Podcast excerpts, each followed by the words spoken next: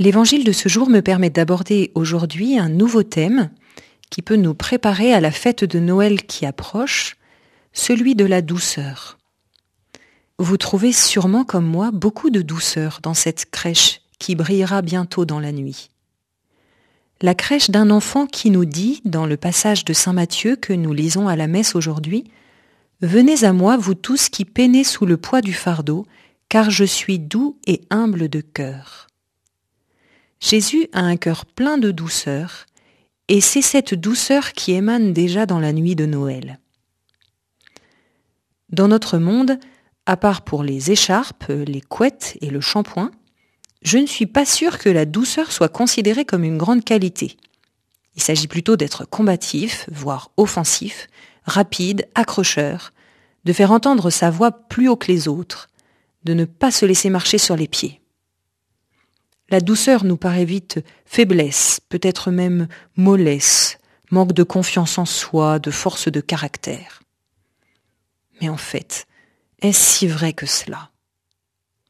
Je crois au contraire que la douceur, c'est l'arme des forts.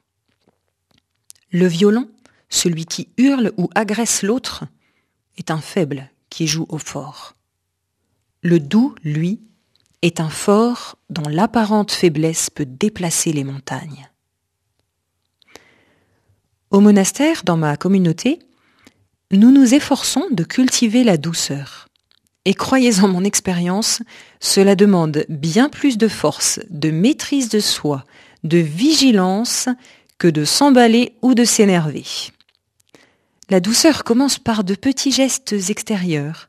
Faire attention à ne pas fermer brutalement une porte, ne pas parler trop fort si c'est pas nécessaire, attendre le bon moment pour agir ou intervenir, ne pas courir en tous sens, mais faire preuve d'une certaine retenue.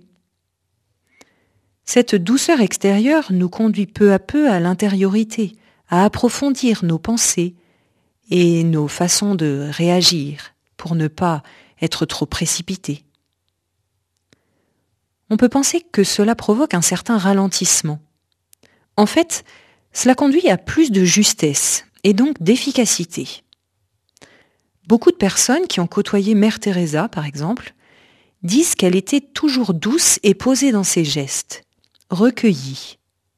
Elle n'en accomplissait pas moins un labeur considérable dans ses multiples responsabilités et auprès des dizaines de pauvres qui l'entouraient. Cette douceur des gestes nous conduit aussi peu à peu à la douceur du cœur, celle qui nous permettra d'être doux dans nos relations avec notre entourage, être doux aussi avec nous-mêmes, de cette douceur du cœur du Christ.